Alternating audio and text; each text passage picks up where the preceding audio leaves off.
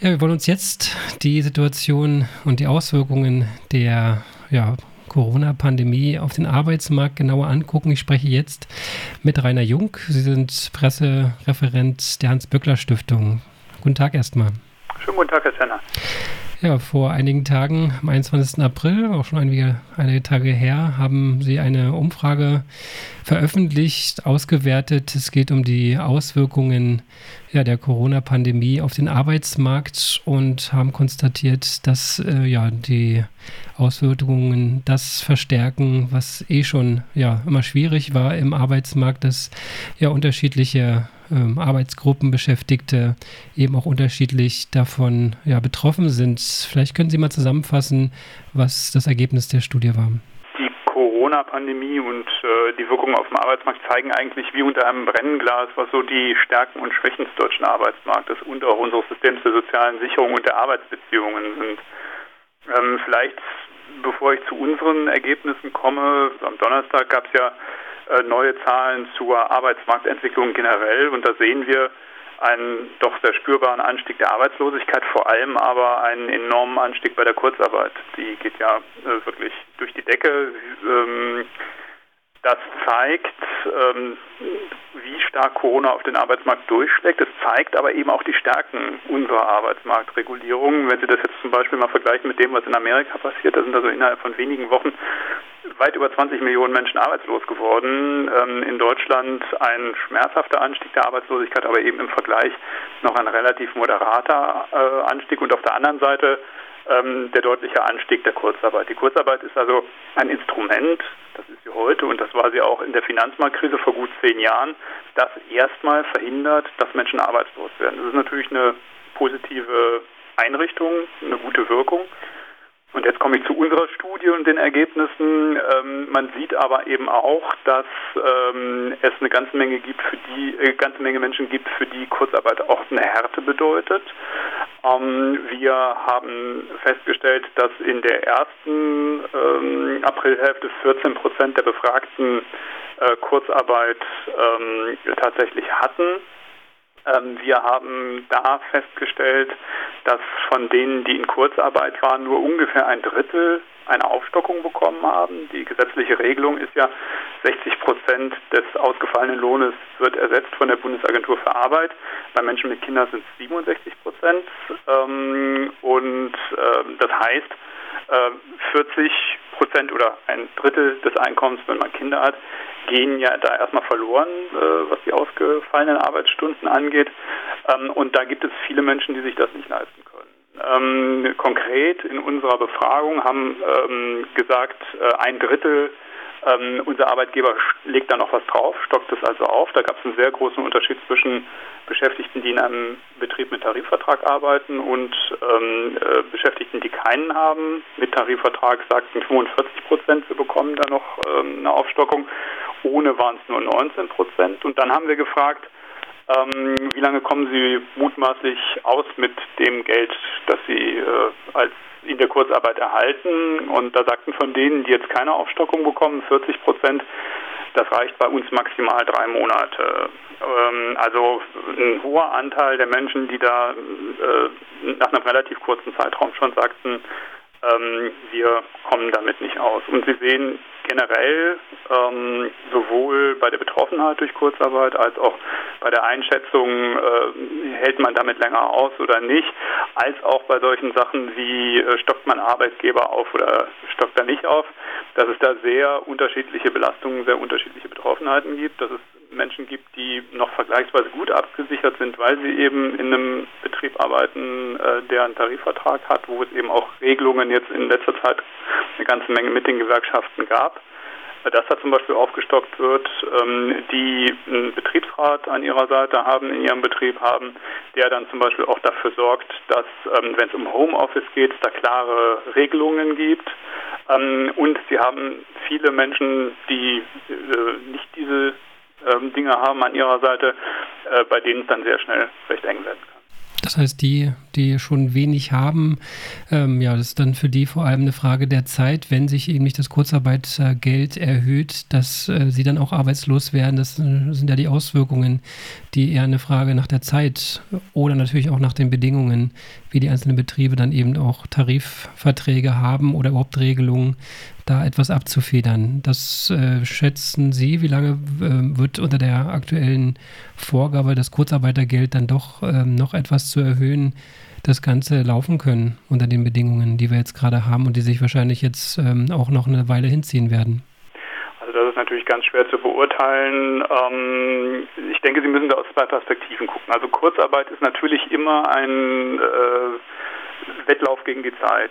Wenn man äh, sich anschaut, äh, vor gut zehn Jahren in der Finanz- und Wirtschaftskrise ähm, haben am Anfang auch sehr viele Expertinnen und Experten, auch sehr viele Vertreter von Arbeitgebern ähm, nicht gedacht, dass das ausreicht. Da war immer die Rede, okay, wir kaufen uns jetzt mit viel Geld durch die Kurzarbeit vielleicht ein paar Monate Zeitgewinn ähm, und wer garantiert uns denn, dass das reicht und wir dann die Leute nicht doch entlassen und, und äh, wir im Endeffekt nur ein bisschen Zeit gewonnen haben. Ähm, am Ende hat sich dann gezeigt, das waren die entscheidenden Monate, um das zu überbrücken. Das war für die Beschäftigten gut, die ihren Job behalten haben. Es war aber auch für die Unternehmen sehr gut, denn als danach der Aufschwung wieder begonnen hat, ähm, waren die in der Lage, ähm, schnell wieder hochzufahren, was einfach äh, damit zu tun hatte, sie mussten eben nicht die Leute, die sie vorher gefeuert haben oder andere wieder neu einstellen, wieder neu anlernen, sondern sie konnten mit ihren bewährten Teams loslegen. Eine ganz wichtige Sache. Das ist eine Erfahrung, ähm, die man damals gemacht hat, die für viele vorher auch nicht absehbar war. So ist es jetzt auch wieder. Wir wissen nicht. Also äh, es ist sehr wahrscheinlich, dass die ähm, Auswirkungen der Pandemie länger anhalten werden als das, was wir vor gut zehn Jahren in der Finanz- und Wirtschaftskrise gesehen haben. Ähm, es kann aber durchaus sein, dass es eben auch in nächster Zeit äh, verschiedene Möglichkeiten gibt, sich da so weit anzupassen, ähm, dass also dieser extrem starke Anstieg der Kurzarbeit, die wir sie jetzt gesehen haben, äh, sich auch wieder etwas zurückbilden wird. Das ist die Perspektive der Unternehmen. Also wir haben da ein Rennen gegen die Zeit.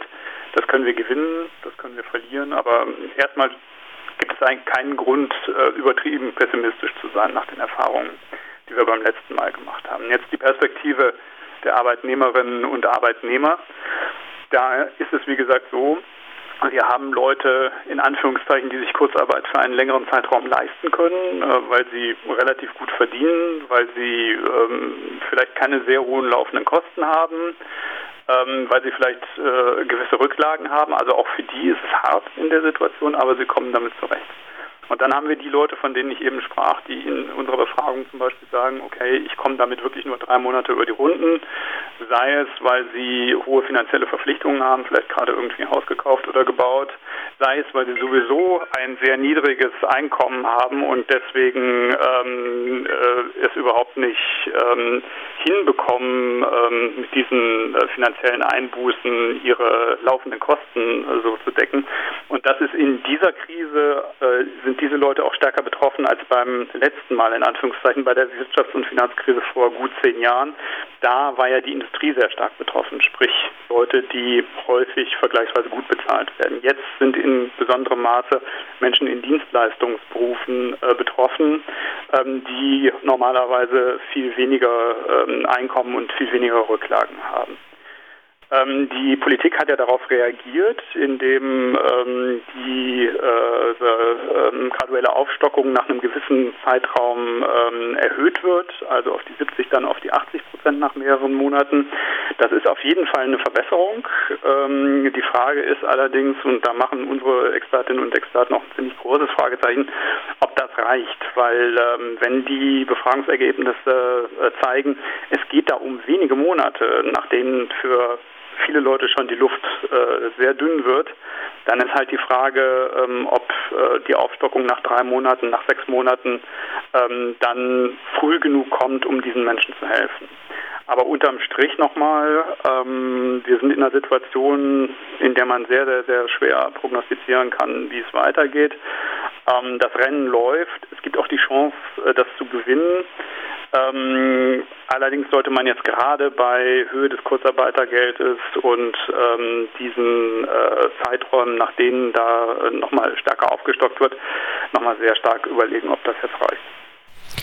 Genau, Sie gucken aber auch ähm, ja, mit Ihren Expertisen, mit dem, was Sie in dieser ja, Umfrage ähm, herausbekommen haben, ja auch irgendwie Vorgaben an die Politik, die zumindest sich daran orientieren könnten. Ähm, Sie haben auch reingeschaut, wie die Verteilung ist äh, für männliche und weibliche Beschäftigte alle sind einigermaßen gleich davon betroffen, aber die Auswirkungen sind doch anderes. Können Sie noch mal ein bisschen genauer darauf eingehen, ähm, wie die Auswirkungen ja, verteilt sind, auch geschlechterspezifisch? Also was das Kurzarbeitergeld äh, angeht, ist es genauso wie Sie sagen. Äh, Frauen und Männer sind ungefähr in gleichem Maße von Kurzarbeit betroffen äh, oder waren es zumindest zu diesem Zeitraum äh, in der ersten Aprilhälfte. Ähm, bei Frauen wird aber seltener aufgestockt. Ähm, was ein Faktor, ein wichtiger Faktor dabei ist, ähm, Frauen sind häufiger in kleineren äh, Betrieben beschäftigt, die keinen Tarifvertrag haben. Und da greift dann das, äh, worüber wir eben gesprochen haben, ähm, dass in Betrieben mit Tarifvertrag häufiger aufgestockt wird, weil es da einfach verbindliche ähm, Vereinbarungen mit Gewerkschaften gibt ähm, sodass Frauen, also was die Aufstockung angeht, ähm, da schlechtere Karten häufig haben. Hinzu kommt, dass Frauen generell häufiger in niedriger bezahlten Berufen gelten. Wir reden ja immer hier über die ganzen systemrelevanten Berufe im Bereich von äh, sozialen Dienstleistungen, Gesundheitswesen, ähm, Verkaufsberufen, die zum Teil mittelprächtig, äh, zum Teil aber auch sehr schlecht bezahlt sind. Also das sind ja in Anführungszeichen typische Frauenberufe ähm, sodass also Frauen da ähm, erstmal ein niedrigeres Gehalt haben, wenn sie denn mit Kurzarbeit konfrontiert sind, heißt 60 oder 67 Prozent von dem niedrigeren Gehalt sind natürlich entsprechend weniger Geld und zum Zweiten haben sie eine geringere äh, Chance darauf, dass dann auch aufgestockt wird darüber hinaus vom Arbeitgeber. Ähm, es gibt aber noch eine zweite Ebene, äh, mit der wir uns bei der Befragung beschäftigt haben. Das ist die, ähm, wer trägt denn jetzt die Lasten, wenn man es so nennen will, oder wer leistet die zusätzliche Sorgearbeit, wenn die Kitas und die Schulen zu sind. Ähm, und das bleibt nach den Ergebnissen, die wir da haben, auch überproportional stark bei den Frauen hängen. Sprich also in ähm, vielen Paarbeziehungen oder vielen Familien gibt es ja nach wie vor eine halbwegs klassische Arbeitsteilung. Heißt heutzutage, der Mann arbeitet voll, die Frau arbeitet in einer Teilzeitstelle. Ähm, es gibt auch äh, einen Teil der Paare und Familien, die sich Erwerbsarbeit und Sorgearbeit zu Hause ähm, einigermaßen gleich aufteilen. Das ist allerdings die Minderheit und wir sehen jetzt in beiden Gruppen wieder die äh, Pandemie sich auswirkt, nämlich bei denen, die so das halbwegs klassische Modell verfolgen, ist es relativ häufig so, dass die Frauen jetzt ihre Arbeitszeit weiter reduzieren oder versuchen, unbezahlten Urlaub zu nehmen oder sich irgendwie freistellen zu lassen, um sich dann um die Kinder zu kümmern. Ähm, und bei denen, die vorher einigermaßen gleich aufgeteilt haben, ähm, sieht es auch so aus, dass in der Krise äh, die Männer sich eher auf die ähm, Erwerbsarbeit und aufs Geldverdienen quasi konzentrieren äh, und sich also diese ähm, halbwegs gleiche Aufteilung jetzt in die Richtung des halbwegs klassischen Modells verschiebt, nämlich äh, Mann macht eher Erwerbsarbeit, äh, Frau macht eher Sorgearbeit zu Hause. Mhm. Also es hängt auch ein bisschen davon ab, wie die Familien organisiert sind und wie dann die Belastung dann eben auch ja, auf Männer und Frauen unterschiedlich sich auswirkt. Sie haben beim Homeoffice auch ein bisschen drauf geguckt, weil das äh, wird ja jetzt sozusagen auch als Ersatz eingeführt oder ist stärker in den Fokus gerückt. Auch da gibt es natürlich Unterschiede. Vielleicht zum Abschluss nochmal, ähm, ja, wie ist das als Mittel, äh, ja, wie empfehlen Sie das als Mittel, beziehungsweise was äh, haben Sie da herausgefunden? Also erstmal hat das Homeoffice natürlich einen enormen Schub bekommen. Das äh, ist uns ja allen klar. Nach den Befragungsdaten haben vor der Krise 4% der Befragten überwiegend zu Hause gearbeitet ähm, und jetzt tun das 27 Prozent. Ähm, also das ist enorm gestiegen. Es scheint in vielen Fällen auch viel besser zu klappen, als man vorher gedacht hat oder als viele Arbeitgeber vorher gedacht haben, die ähm, da ja häufig Vorbehalte hatten gegen Homeoffice. Ähm, also das ist jetzt ein unfreiwilliger äh, Schub äh, für die mobile Arbeit oder Arbeit zu Hause auf jeden Fall.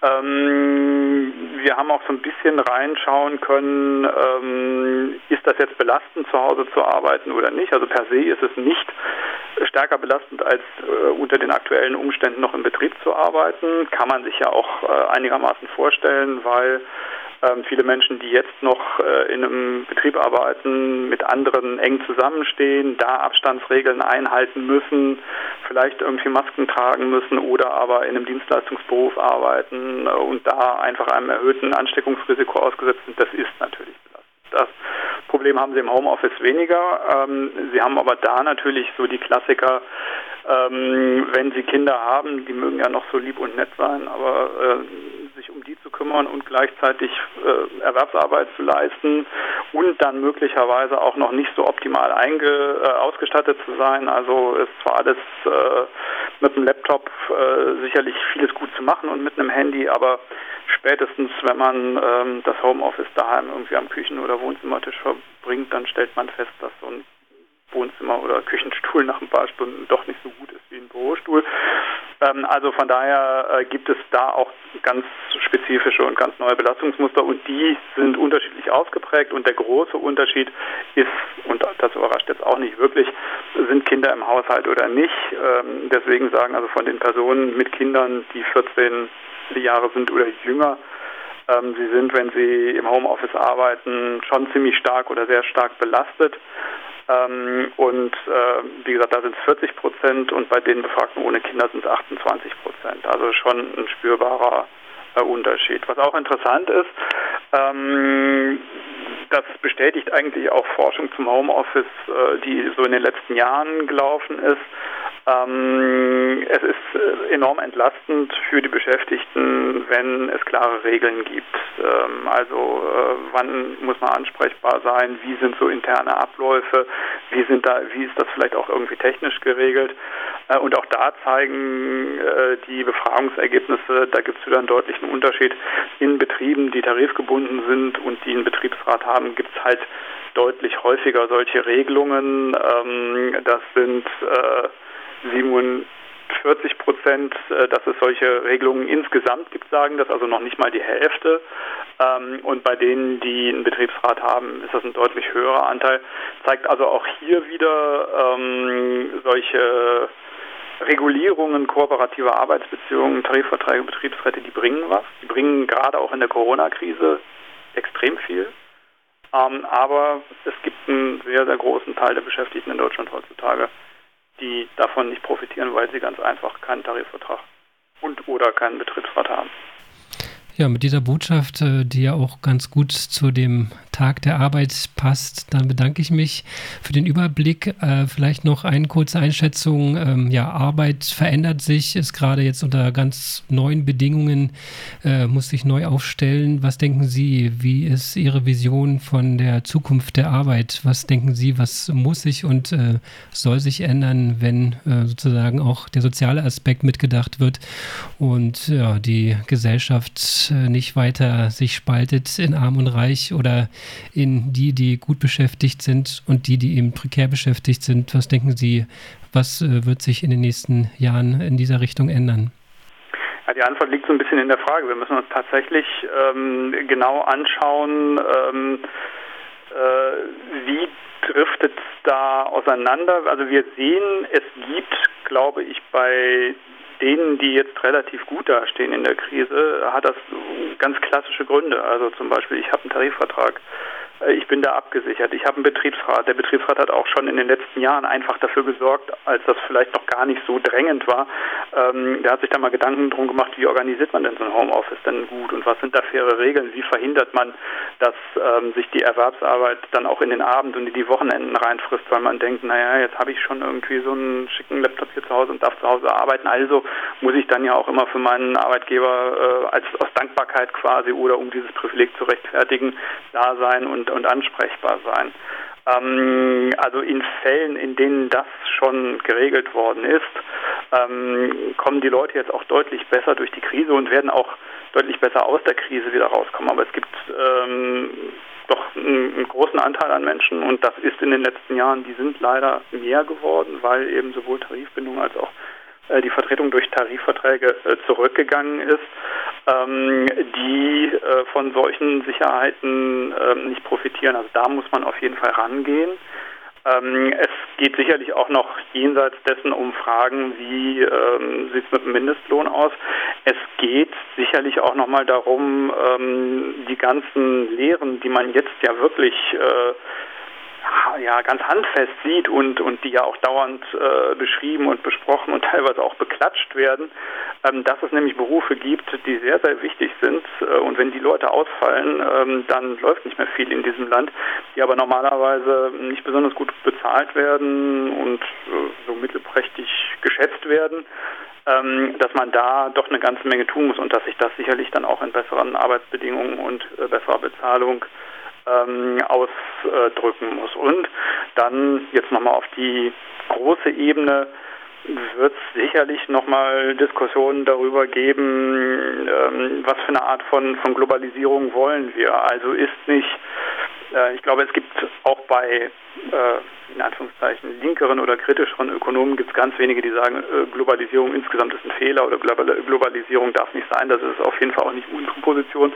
Aber man kann sich fragen, ob so die letzten äh, Schraubendrehungen oder die letzten Runden von Globalisierung von extremen ähm, ausdifferenzierten Lieferketten, bei denen man dann recht häufig auch gar nicht mehr so genau weiß, wo kommen die Sachen her, ähm, dass die äh, ein hohes Risiko darstellen. Und das zeigt sich halt im Moment, ähm, dass solche Ketten dann auch ganz schnell reißen können. Und auch da muss man, glaube ich, sorgfältiger rangehen und nicht nur unter dem äh, Kostenaspekt Dinge betrachten.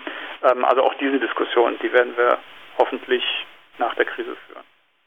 Also viele Prioritäten müssen neu gesetzt werden. Vielen Dank für Ihre Einschätzung, für Ihre Zeit. Rainer Jung war das Pressesprecher der Hans-Böckler Stiftung. Sehr gerne, Herr Tenner. Machen Sie es gut und bleiben Sie alle gesund.